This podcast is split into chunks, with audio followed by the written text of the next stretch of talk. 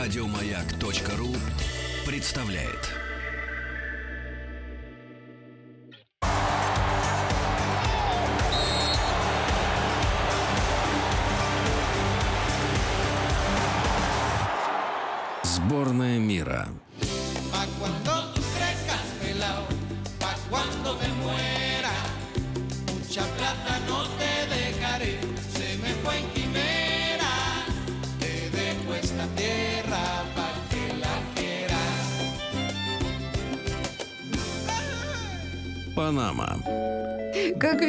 Нас будет на чемпионате мира, правда? Да, добавить ничего и мне нету к тому, что сказано. Панама.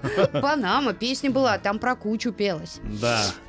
Как-то интересно. Ну, в общем, да, Подей, действительно. Берендей, Сова, Дро-Дро, Юс-Юс. Все мы в Панаме сегодня. Все в Панаме, да, А- готовимся к чемпионату мира, и вот Панама стала участницей предстоящего мундиаля. А пригласил нас в Панаму ассистент кафедры американских исследований РГГУ Антон Панов. Здравствуйте. Здравствуйте, Антон. Здравствуйте. Ну, Я, поговор- кстати, где-то а, где-то слышала, и, по-моему, даже в словаре ударений я проверяла, и оказалось, что можно говорить и Панама. Да. Вот Да. это наш первый вопрос. И, наверное, единственный. Хотя поговорим мы, наверное, в большей степени о Панамском канале, но вот про Панаму-то расскажите, как она там вообще. Насчет Панамы? Ох, не знаю, можно ли употреблять Панама. Сегодня и кофе в среднем роде Ну да. употребляют. Так что, может быть, в Щас узус, всё в можно узус уже. войдет, и, будет уже и в словаре везде Панама. И все-таки вот, э, товарищ лектор, нам бы в общих чертах про, по- про Панаму Панаму и про Панамский канал особенно. Расскажите, пожалуйста. Да? Ну, с чего начать? С, э, с того, как все начиналось, наверное.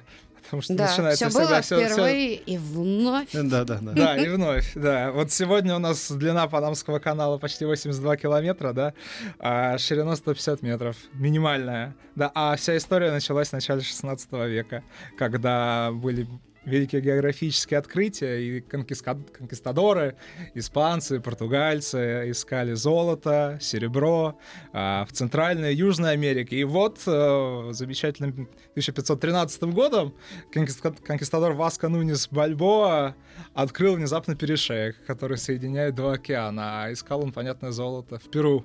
М, Вот. Как здорово внезапно открыть Это что, вы хотите сказать, что вот этот перешейчик, который на карте такой вот это малепусенький, он что, 82 километра, что ли, вот это вот?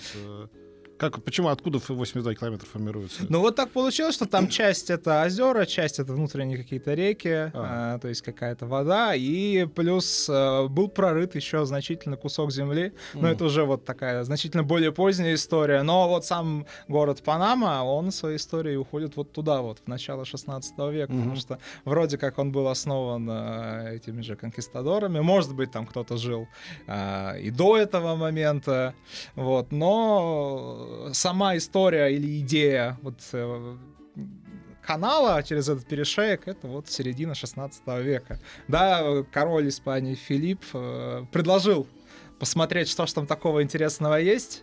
В Ему- Панаме. в Панаме, да, ему сказали, что что-то вот не получается, у нас тут ничего прорыть, а, земля плохая, а, и в итоге заключили, что Бог соединил, М. то человек разъединить уже не может. Вот. А потом уже современная история э, вот этого канала, да, сооружения его, а уже относится к- скорее к 19 веку. Долго рыли? Рыли, рыли очень долго. На самом деле с этим связано очень много всяких историй, которые на самом-то деле намного более интересны, вот, чем сам технический процесс рытья канала, а, потому что там что-то связано и так косвенным образом и с Россией, косвенно связано и с Америкой, и с Германией, и с Францией, и со многими другими европейскими странами. Вот. А, Но вообще вот такая вот идея масштабная по сооружению канала относится где-то к началу 19 века. Это вот такая начало эпохи модерна, а, когда везде распространяется мания технического прогресса, а, идея превосходства человека над природой. Гёте писал, что вот было бы здорово, если был бы перешеек а, заполнен водой, да, и это бы сделали американцы, немцы бы соединили а, Дуна и Рейн, а англичане бы прорыли канал через Суэц. Гёте? Гёте, да. Других дел не Да, было. то есть это там где-то 1825-27 год. Понятно, да, он до этого ничего не дожил, Ну Да, и но- но зерно главное- Но он женился в 1806 о чем мы говорим. Да, но главное, что все, трои- все- все три проекта действительно воплотились в жизнь. Ну, это самое неважное, в общем-то. Главными инициаторами проекта вот по созданию хоть чего-нибудь на этом Мгм. панамском перешейке становятся американцы где-то в середине 19 века. И один из этих людей, а, его звали Джон Ллойд Стефанс, он а, был очень известным путешественником американским. А, Он, значит, был э, в Южной Америке, в Центральной Америке, считается первооткрывателем ку- культуры цивилизации майя. То есть вот это вот внутри джунглей, да, ее никто не знал до этого момента. То есть он там нашел это, начали как-то исследовать. Но самое интересное, что он был и в России тоже. Стефанс А, этот. Да, этот Стефанс. Он в 30-х годах предпринял э, такое значительное путешествие по тем временам из Одессы через Киев в Москву, а потом в Петербург.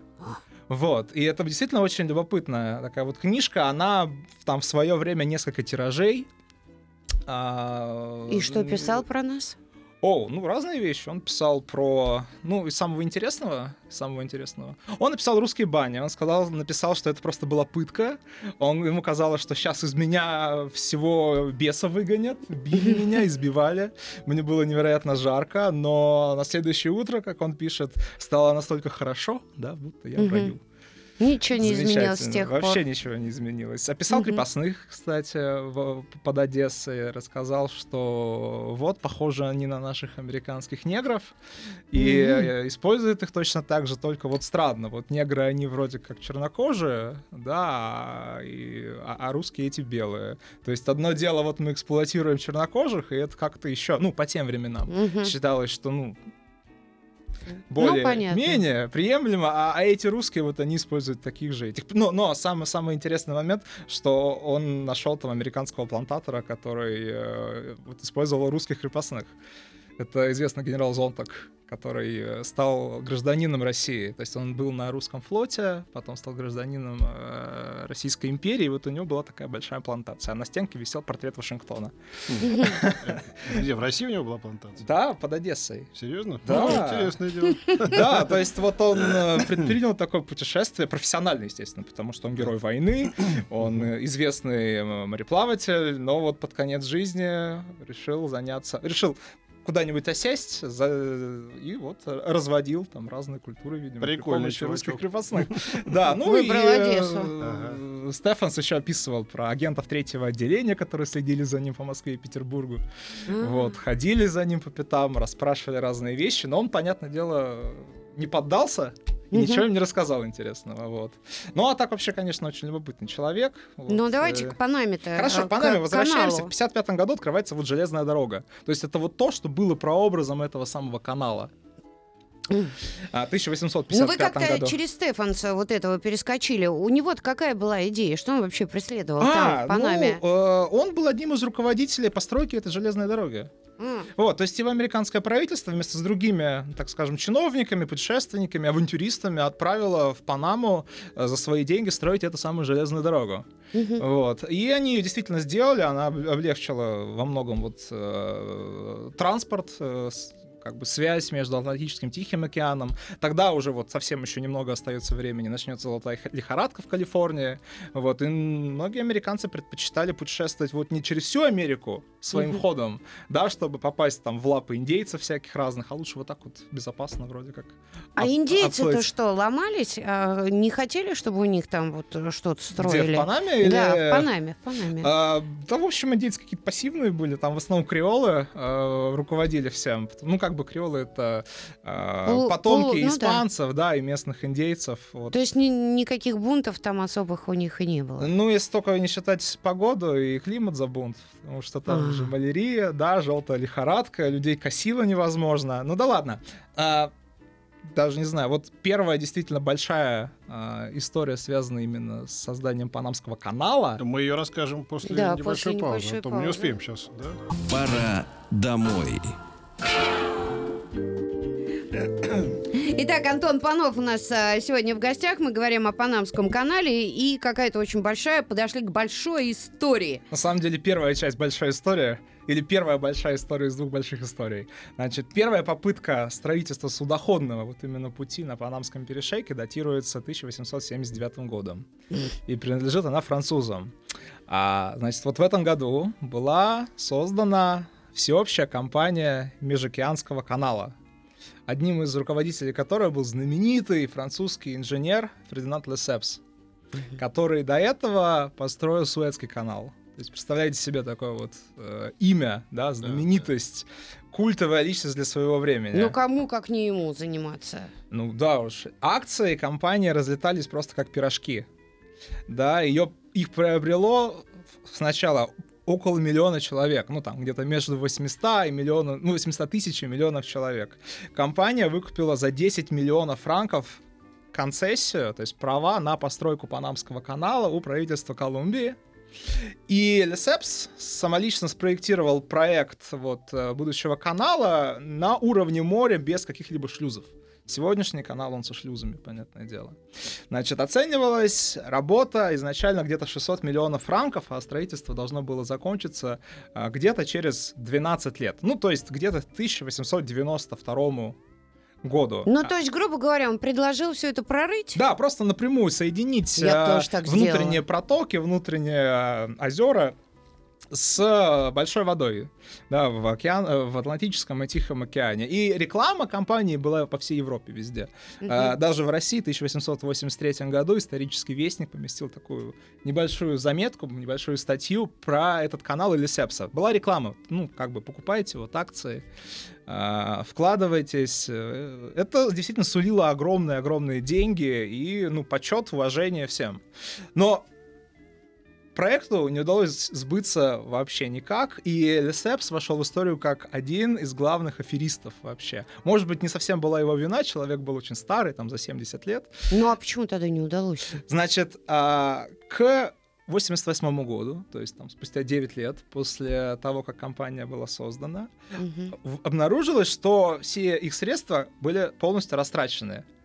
При этом а, общий, общий бюджет... Часть этой темы коснулся, я помню, Оскар Уальд в известной книжке э, «Идеальный муж». Помните, потом даже была постановка. Да, там да. вот эти все интриги с каналами, там, да. Гу- Гурченко там, типа, Да. того всего там мутило, там это все. Яковлев, видный политик. Ну, ты не ви- видела, что ли, фильм Нет, «Идеальный муж»? по-моему, нет. Ты не видел «Идеальный муж»? По-моему, нет. Года 81 что ли, фильм. Хороший фильм. Мгм. И книжка хорошая. Так. Но при этом бюджет к тому моменту уже составлял вот не столько, сколько я сказал, да, не 600 и не там 700 миллионов, а около пол- полутора миллиардов франков. То есть несколько раз были дополнительно сделаны займы вкладчиков. И эти деньги, судя по всему, были растрачены на подкуп газет, членов правительства, какие-то другие э, вещи. Те люди, которые уезжали на Панаму, а, или возвращались оттуда ни с чем, да, или, или не возвращались, потому что умерло по меньшей мере 20 тысяч человек. Ой. Там, вот, то есть в самые, так скажем, суровые деньки на Панаме умирал каждый 17-й, к- то есть 17 человек из сотни. То есть можно сказать, Это все что... вот эта лихорадка, да? Да, это малярия, желтая лихорадка и все такое. А Лесепс даже в какой-то момент предложил а, Александру Эйфелю, то есть создателю Эйфелевой башни. башни, да, поучаствовать а, в реализации все-таки своего проекта Эйфель сконструировал а, канал со шлюзами, но, видимо, уже вот было поздно, а работ было выполнено не больше четверти, а то, скорее всего, и меньше, а намного М. меньше. А, значит, разразился суд, и огромный скандал, и выяснилось по итогам а, разбирательства, что м, э,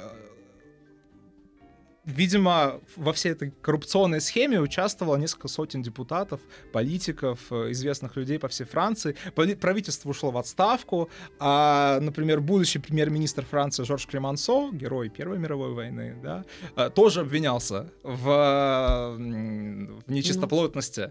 А Лисепс-то умер уже к тому времени, когда суд-то начался? Или Значит, был жив? когда суд начался, он был жив очень, рядом с ним был его, был его сын, которого вместе с ним, кстати, тоже судили. Но Лесекс в итоге а, умер спустя, ну, то есть где-то вот в ходе, в ходе суда а, в 94 году. Было ему 89 лет. В итоге никто из людей, которых обвиняли в коррупции, и которых, ну, вину которых доказали, так, в общем-то, и не отсидели э, свои сроки. Э, Была объявлена амнистия, а, тот же самый Эйфель вышел. А деньги-то заставили людям вернуть? Нет, конечно, какие деньги? О чем? Какие деньги? Выяснилось, что из вот этих полутора миллиардов, ну, почти полутора миллиардов франков, а, никаким образом нигде не был записан расход на более чем 700 миллионов. М. То есть эти деньги, вот эти 700 миллионов э, с большим-большим хвостом, они просто растворились в воздухе, вот в нигде. Мгм. Ну, из серии так получилось, что... Ну да, и вот мы теперь говорим Панама. Это Панама не только вот шляпа или Панама. Да, но Панама это у нас еще и афера, это еще и скандалы, интриги. И... Это все оттуда пошло. Да, да, это все оттуда пошло. Ага. А, вот, а следующая вот у нас такая большая глава. Ну почему жулик? Человек просто умеет жить. Да. А, ну, ну да, За какие конечно. деньги? Начальник одноэтажной трикотажной фабрики отгрохал себе трехэтажный особняк. Жулик. Ну почему жулик? Человек просто умеет жить.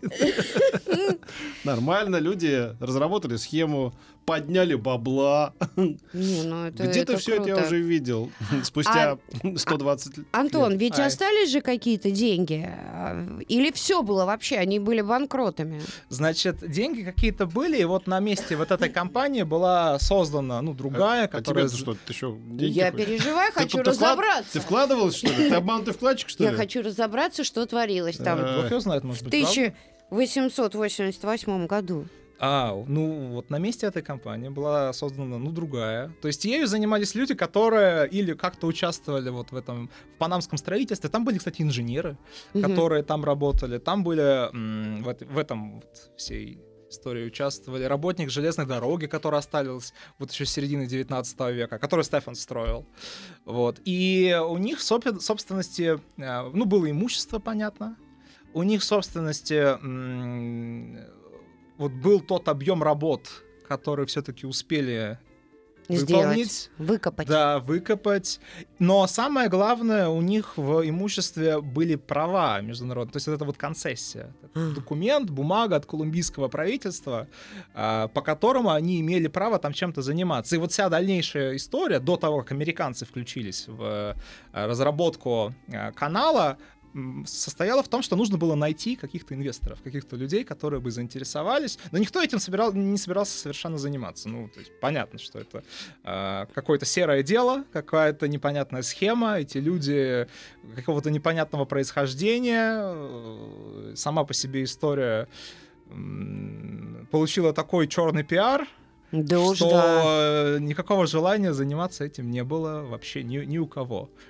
Вот. И в то же самое время разрабатывался еще никарагуанский канал, который заинтересовал других людей. Давайте, что было дальше, узнаем после новостей и новостей спорта. У нас сегодня в гостях Антон Панов.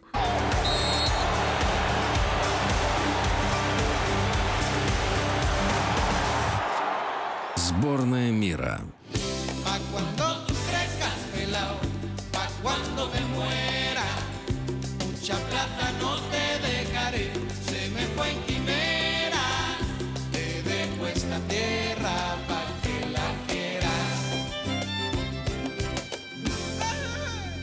Панама. Да, дорогие друзья, спешу сообщить вам, что сказочный финал проекта «Синяя птица. Последний богатырь» состоится уже в это воскресенье в 18.00 на телеканале «Россия». Каждую неделю проект «Синяя птица. Последний богатырь» переносил зрителей в мир сказочного Белогорья. И вот финал и главная интрига, кто же станет победителем и получит шанс принять участие в съемках продолжения фильма «Последний богатырь». Это особенный сезон, и финал у него самый яркий, смелый и неожиданный. Вместе с финалистами на сцену выйдут настоящие звезды, а это значит, что можно ждать самых дерзких творческих экспериментов. Не пропустите большой весенний праздник в воскресенье 29 апреля в 18.00 на канале «Россия».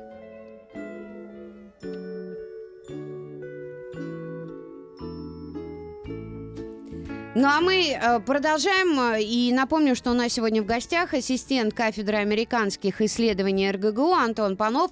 Мы говорим о Панамском канале. Антон, остановились э, на том, что полтора миллиарда франков канули в лету, которые были собраны на строительство Панамского канала, разорились, судебные процессы ни к чему они не привели, и тем не менее люди все равно хотели достроить этот канал. Да, действительно, хотели очень достроить. Думали, может быть, канал э, этот в Панаме проклят, и надо искать другое место, например, Никарагуа, но вот все-таки вернулись к Панаме. Остатки а, имущество компании Лесепса, которая обанкротилась, были аккуратно собраны и предложены к покупке Соединенных Штатов Америки, которые согласились их приобрести за 40 миллионов долларов. Ну и эти деньги, понятно, включали в себя и все имущество, и права на концессию, и все остальное. И американцы в 1903 году, то есть спустя... Американцы сказали французам, ребят, это не ваше. Вот это фуагра, вино, вот это, это, это а, амур-тужур, а вот это вот по бизнесу это не ваше. И они действительно вот так подсобрались э, свойственно, да, и подписали договор между э, Колумбией, вернее, ее президентом и, ну, собственно, собой.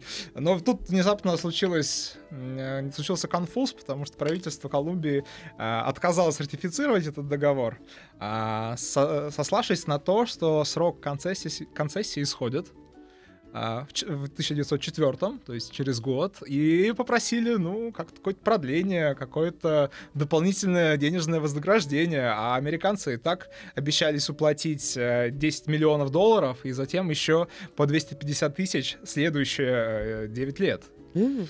Вот. А колумбийское правительство захотело еще больше денег, потому что вот... Э, ну, понятно да, дело. Деньги Если огромные. дать столько, можно и побольше попросить. Ну да, но американцы, э, собственно, особо долго не думали, и э, тут вот начинается такая забавная, любопытная история про войну за независимость Панаме, который, которой не было, вот. А Что значит не было? Ну, такого вот феномен. Как Панама, только феномен. Да. Ну, рассказывайте. Ага, хорошо. Значит, а, как так получилось? Значит, в Панаме... Да, да, да, да. Преподаватель нас Ничего не утаю. А, в Панаме было организовано сепаратистское движение, которое возглавили сотрудники Панамской железнодорожной компании. То есть это железная, железнодорожная компания, которая была создана в середине 19 века. Ну, ну а есть... им-то чего? А, а, они не хотели, чтобы по воде люди передвигались? Они боялись того, что весь сейчас этот проект лоп, лопнет, и они не получат, э, ну, в перспективе каких-то денег с этого. Mm-hmm. Потому что перед Панамой маячила перспектива, ну, больших денежных потоков, э, выхода к ресурсам каким-то, ну, то есть какая-то, какое-то экономическое благополучие. А тогда, ну, понятно, что это такое, да? Это комары, мухи, джунгли, бананы э, и, в общем, нищета mm-hmm. полнейшее. Вот. И, значит, э, движение это возглавили бывшие, ну, как бывшие, нынешние сотрудники железнодорожной компании, э, Хосе Аранга, Мануэль Амадор, там еще некоторые другие. И, кроме того, им помогал э, француз по национальности, Филипп Жан Бено Вария, или Варилья, угу. который работал на строительстве канала вот еще со времен французской компании.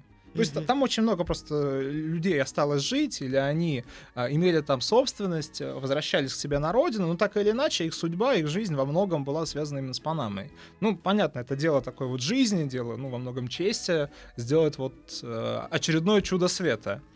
И э, вот 3 ноября 1903 года было объявлено о независимости Панамы.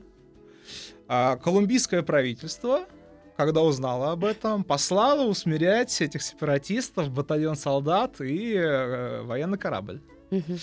Когда вот эти солдатики пришли на перешеек, а, их командиры на железной дороге, вот этой же самой, да, отправились в город Панаму, где их торжественно взяли в плен, а они сами отрапортовали в Богату о том, что мы, мы ничего не смогли сделать. Mm. Вот. А, значит, история утаивает, что же там такое произошло. То ли а, их подкупили американцы. Да, и это одна из самых распространенных, ну, популярных точек зрения. А, то ли им понравились панамские бананы, бананы то ли что-то произошло ну, еще. Ну, за бананы. Да уж, конечно. А, но так или иначе, эти командиры, они потом на Панаме остались. Вот. Mm-hmm. А сам этот батальон отправился назад. А вот это военное судно, которое приплыло, оно сделало залп по городу и, э, согласно легенде, убило то ли двух китайцев в Панаме, то ли китайца и его осла, а э, вопрос в том, что там делали китайцы, а, видимо, китайцы работали на местной прачечной. Вот. И этот корабль тоже сдался на милость этих революционеров в кавычках. Э, Видимо, тоже мотивированные то ли взяткой, то ли какими-то другими ам, хорошими вещами. Вот. И вот таким вот образом война за независимость закончилась. Колумбия не протестовала, по большому счету, ну, никак. И 18 ноября, то есть спустя, получается, две недели, после того, как было объявлено о независимости Панама, был подписан договор Хэя и Бюно Варили. Хэй — это госсекретарь США тогдашний, Бюно Варили — это вот тот самый французский инженер, который взял на себя ответственность, будучи псевдогражданином Панамы, подписать подобное, э, вот, э, подобный документ. И э, США получила полный контроль над зоной э, канала, Мгм. на следующие много-много лет. И Панама фактически стала про- протекторатом США. И как э, сам-то канал э, Значит, дальше? со- сооружение канала началось очень быстро, в 1904 году, а закончилось, по сути, через 10 лет. В 1914 году. То есть действительно очень-очень быстро. Но э, интерес состоит в том, как вот это все было сделано. То есть э, французы выяснилось, что осуществили выемку земли всего на 23 миллиона кубических метров. Американцы за, де- за эти 10 лет, то есть за те же, в общем, там 9-10 лет, что до этого там были французы, вытащили в 10 раз больше. То есть больше 200 миллионов. Кто работал на строительстве канала? А, значит, там были э, не- не- не- несколько русских инженеров, которые, которых отправило наше правительство, ну, собственно, смотреть, как вообще это делается. Такая большая стройка, надо как-то перенимать западный опыт, ну и вообще, как бы... э, Поучаствовать. Да, по- по- как-то поучаствовать. Ну, хотя бы описать, рассказать э, заинтересованным э, институциям у нас в стране. Ну и вот они рапортовали, что в основном там работают негры, которые э, приехали с Ямайки, э, работают э, негры, которые с Южной Америки как-то туда э, попали. А можно было заработать на этом строительстве? А для простого люда? Да, Да. вот. Это действительно были не очень неплохие деньги. Туда приплывали даже греки и итальянцы, и там были сами белые американцы. Значит, и а, зарплата была в целом такая. Негры получали а, серебром по 90 центов в день. Европейцы получали, то есть эти самые итальянцы или греки, в два раза больше, то есть, э, то есть почти 2 доллара в день. А американцы получали 65 центов в час, не в день Ну, понятно. в час. Значит, что это означает сегодня? Значит, в месяц для а, европейцев это примерно соответствовало где-то 900 долларам на нынешние деньги в месяц. Мгм. Для американцев сумма составляла где-то 3800 долларов Мгм. на, по нынешним деньгам. спрос. Значит, что на эти деньги можно было купить? Значит, вот э, если негр получает 90 центов в день, то он имел возможность поесть в местной столовой, а там были сделаны столовые, школы, больницы, то есть вот вся инфраструктура. А, Он мог поесть в местной столовой за 30 центов вот на весь день, полный паёк. А американец, если он, допустим, бы возвращался домой, он мог купить вполне какой-нибудь подержанный э, Кадиллак, ну, где-нибудь долларов за 80. В общем, заработать можно было. А вот э, что было э, дальше при строительстве канала, узнаем после паузы. А мы к Панамскому каналу и рассказу Антона Панова. Итак, начали американцы И строить... закончили американцы строить, когда в 1913 году президент Вудро Вильсон в Вашингтоне торжественно нажал на кнопку, которая привела в действие а, специально подложенный такой вот кусок боевого заряда в Панаме, который привел к взрыву последней преграды, разделявшей два океана. То есть американцы потрудились и проложили кабель по дну океана для того, чтобы президент а, мог вот нажать на эту кнопку. Но Официальное открытие произошло только через год, э, 15 августа 1914 А, Пароход Анкон вот прошел через перешеек, но вообще формально канал вошел в полную эксплуатацию только в 1920 году. Да, и... Так долго? э, Ну, там доделывали какие-то вещи, кроме того, оползни Как у нас постоянно были. А, Там Доделывают. долго доделывали. Да, да, да. Да. Ну и постоянно что- доделали. вы. постоянно что-то происходит. А я так и не поняла, Антон, а кто же все-таки, кого считать автором, да? Эйфель вроде как делал эти, там, проектировал шлюзы, а вроде как и нет. А кого считать, вот, э, ну, я не знаю, архи- архитектор можно в данном случае назвать? Или там, Человек, который знаю. спроектировал, Ну ну, да. во многом это была большая комиссия такая, не, А, не доверили есть- уже одному человеку это делать. Был конкурс, а, несколько, меня, несколько раз менялось руководство строительства канала. В итоге передали это военным. И вот вплоть до, в общем-то, недавнего времени Панама и Панамский канал был под управлением инженерных войск США. То есть они там и строили все это, и потом они были местной администрацией. И под их управлением, вот как мы видим, все достаточно быстро завершилось, без особых человеческих потерь, всего 5 тысяч человек. Ну как всего, да? 5 тысяч это много. Но по сравнению с 20 тысячами французов, которые погибли, это совершенно другие цифры. Ну и э, до 79 года сам канал вот управлялся американцами. В 79 году президент Джимми Картер подписал... В 77 прошу прощения. Подписал указ о передаче э, зоны канала под юрисдикцию Панамы а с 99 -го года он должен был быть передан, то есть сам канал Панаме. Ну, что и было, собственно, сделано. Так что вот сегодня Панама как-то своими силами управляется э, с таким вот национальным достоянием. Да? Ну, вот из последних историй канал был модернизирован несколько лет назад. Э, это обошлось значительные как бы, суммы денег. Его расширили, э, обновили, углубили для того, чтобы новейшие танкеры, так называемый стандарт пост Panama Max, да, там есть, могли да, пройти. там могли проходить. И, видимо, это было сделано из-за того, что обветшал канал, но еще и потому, что была угроза постройки конкурирующего канала в Никарагуа. Это вот история несколько лет назад очень э, широко везде афишировалась, популяризировалась. Но, видимо, вся история с Никарагуа э, останется такой же, как с французской компанией. Mm-hmm. То есть буквально вот э, в этом году было объявлено, что что-то у них не клеится. Это консорциум международный, куда входили и китайцы, и, э, если я не ошибаюсь, даже э, какие-то российские структуры изъявляли желание что-то в это, как-то в этом поучаствовать. Ну, китайцы в основном объявили о том, что, кажется, вот нет. То ли обанкротили, что то ли что-то пошло не так. Так что Панама остается пока безальтернативным вариантом для прохода больших судов. Антон, спасибо огромное. Нам было интересно. Ассистент кафедры американских исследований РГГУ Антон Панов был в гостях. Спасибо большое. Ну а в следующем часе встречайте Петр Фадеев и Дима Зицер. Спасибо. Пора домой. Еще больше подкастов на радиомаяк.ру